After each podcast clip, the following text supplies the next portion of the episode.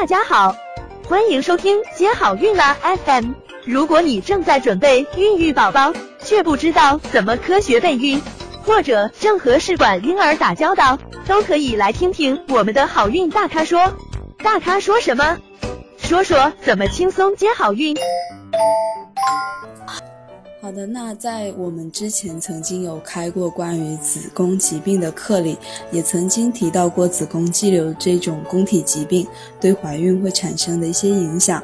那今晚呢，这边周医生也准备了三个临床上的子宫肌瘤合并不孕的案例来跟我们分享。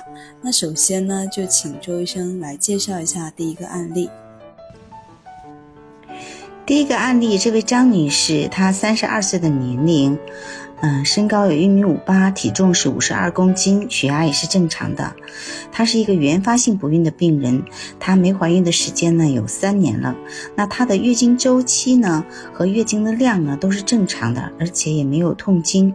那男方的检查呢没有发现特殊。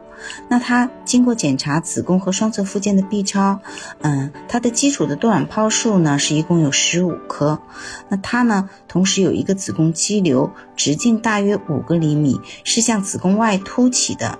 那么在临床上呢就考虑是浆膜下肌瘤的可能性大一些。那她一三年九月，嗯，在外院做的一个造影提示双侧输卵管不全梗阻。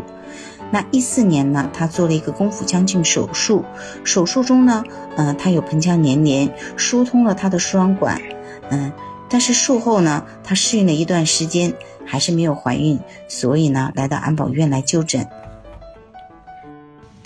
她在一六年的五月份第一次来到安保院来就诊，我们来看一下她当时检查的结果。她的 AMH 值呢是三点二六，这是一个正常的范围。那她的月经期的性激素呢也是大致正常的。那她的代谢水平呢也是大致正常。那她在二零一六年的十一月份呢，呃就进入了 FF 周期，给她采用的呢是常常方案。那取卵呢取到了。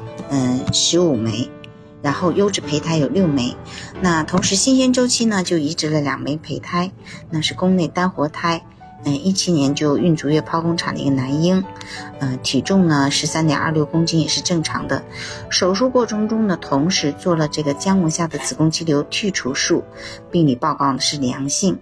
那可以看得出呢，她的整个的诊疗经过呢也是比较顺利的，而且呢，这个子宫肌瘤呢也没想没影响到她受孕，同时呢，剖宫产的手术过程中就剥除了这个瘤子，嗯，所以呢，整体还是非常顺利、非常满意的一个结局。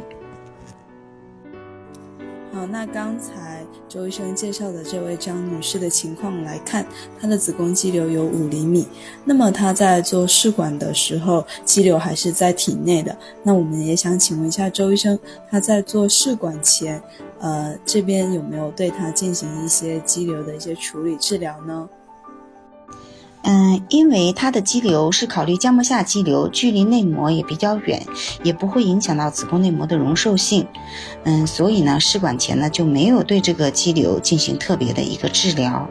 那这个呢，也是基本上不会影响她试管婴儿的成功率的，因为这种浆膜下肌瘤呢，啊，大部分情况下对怀孕是没有影响的。所以呢，也没有用过药物的治疗。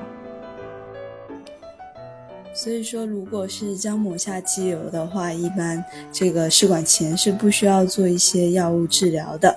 那接下来我们很想了解的一个问题就是，呃，如果患有子宫肌瘤的女性，她会不会有一些症状表现，能够感觉到自己有肌瘤呢？嗯，不是每个人都有症状，因为它，嗯，跟肌瘤的部位啊、它的大小啊、数目啊，都是有相关性的。那像浆膜下的肌瘤呢，它如果说不是那么大，没有压迫症状，那它也不会。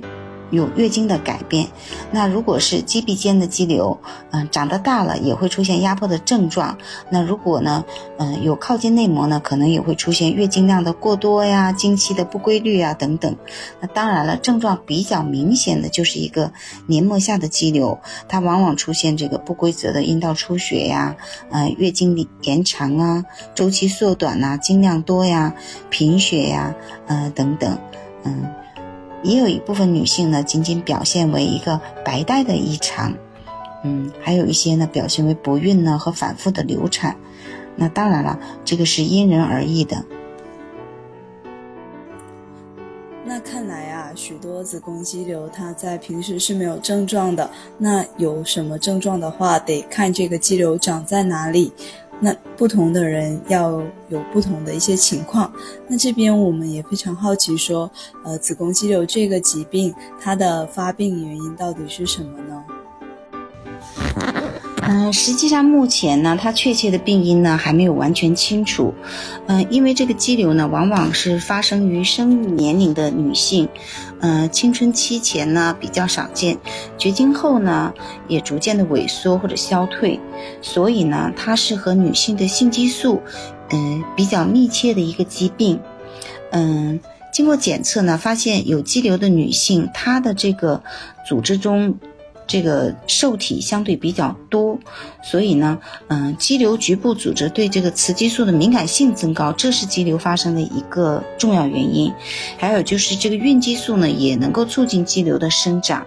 嗯，提示孕激素呢也有一定的作用，这是雌孕激素的作用。还有一个呢，就是一个细胞学、遗传学方面提示它可能和一些基因和染色体是有相关性的，但是具体的原因呢，目前尚不是完全非常清楚的。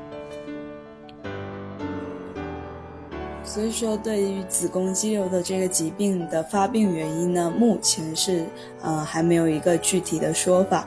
那刚才周医生在提及这个张女士她的情况中，曾经有说到她因为输卵管的问题有去做了输卵管疏通术和盆腔粘连的一个松解术。